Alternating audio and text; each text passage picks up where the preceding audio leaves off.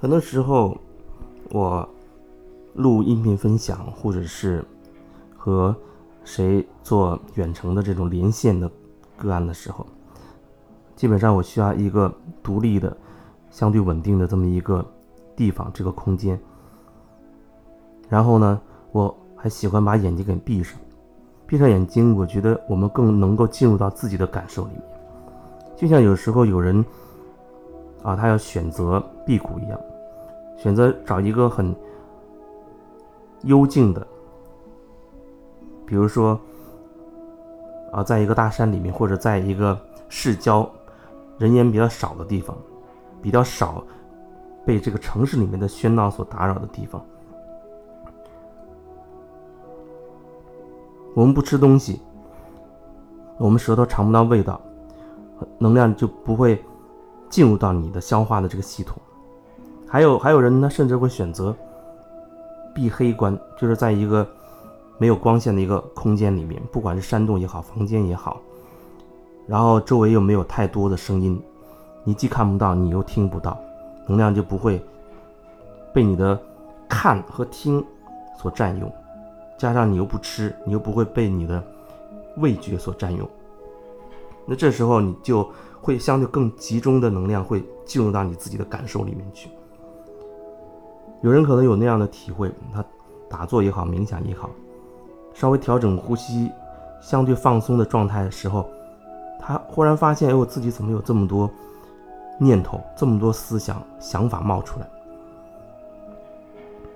那是因为。我们真的没有办法去控制，说让自己不去想什么，没有办法不去想。所以，当你稍微能够铆定在自己内在的感受的时候，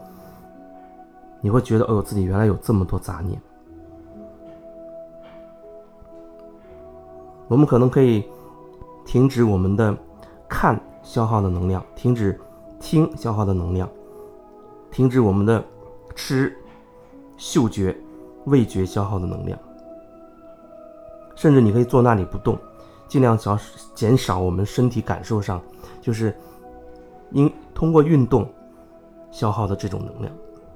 你渐渐的就会进入到一个比较静的、相对比较静的状态。而这个时候，你会发现，其实内在并不静，它是万马奔腾的，各种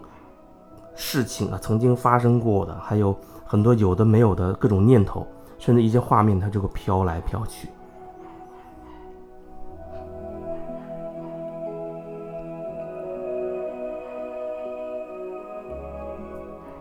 所以我说，我在一些时候，不管录音还是做个案连线，我喜欢闭上眼睛，这样可以更深入的去感受。做个案连线的时候，可我能够更集中的去通过听对方的声音，包括他所说的一些东西，去连接到对方，形成我自己的感受。那这样就形成在两个人之间，两个人交流的这个。看似两个人间隔很远，其实我们是共处同一个时空空间的。我们通过这种方式，形成了一个创造出了一个你可以叫做疗愈空间的这样一个状态。我们在那个空间里，能够更加敞开的以一种更敞开的一种状态，看清楚更深入的一些东西。在平时，我们平时的生活当中。往往环境还有周围的人会很杂乱，所以也许你很难真的定下来、静下来去感受自己，或者说那些感觉本来就存存在，但是你很难真正感受到它。所以我们需要有这样一个一个相对稳定的空间。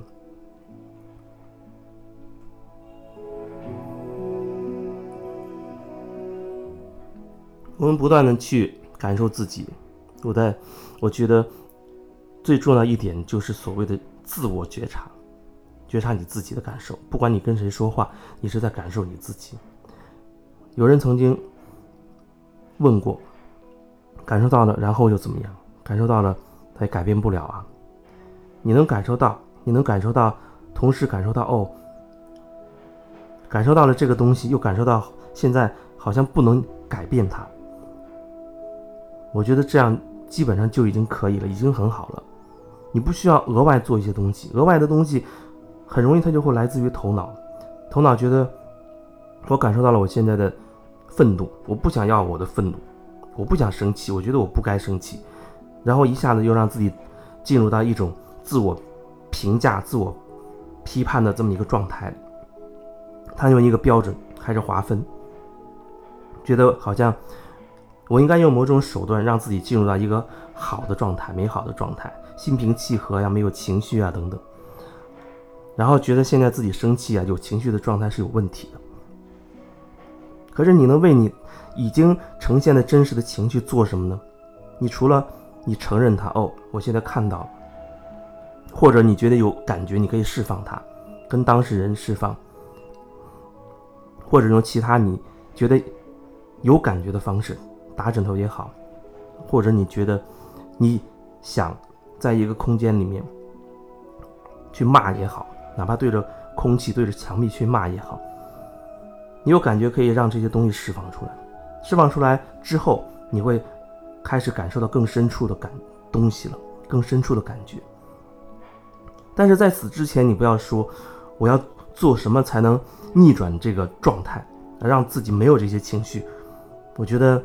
那是不可能的。你不能改变已经成为事实的一个东西了。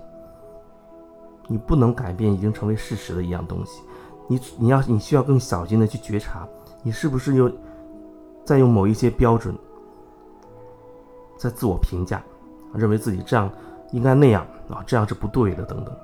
如果你发现了自己正在用一个标准，又开始给自己自我划分出了两个。状态的时候，一好一坏的状态的时候，那你真的要小心。但是，你也只需要去看着它，觉察它。有的时候，人他会用觉察去去逃避，或者说，不能说是用觉察逃避，就是说，他发现自己有情绪，感受到了，他觉得我这个情绪不对，我不能，呃，在这个场合发泄，我不能对那个人讲。或者说我不该有这个情绪，他就不想用一种自然的让情绪释放流动的方式去做它，而是在想另外有没有什么其他的捷径啊？我能不能通过不去对对方表达出来，不对对方说出我其实很讨厌他这样的方式，用别的方式，哎，巧妙的避开这个点，然后我也能好。人脑袋很聪明，那总是要想各种各样的方法去逃避你最需要去面对的那个点。真的，头脑非常聪明，他会无孔不入的去一下子就找到你的那个点，让你去逃避。因为面对真相，面对真实，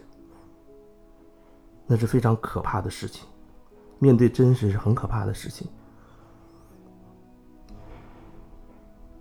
你可以好好感受一下你自己内心的那些真实，有多少是你可以说得出口，你又敢说得出口？真正需要你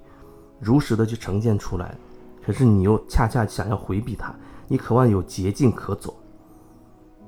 那是没有捷径的，真实已经是最短的路了，真实是唯一的所谓的捷径。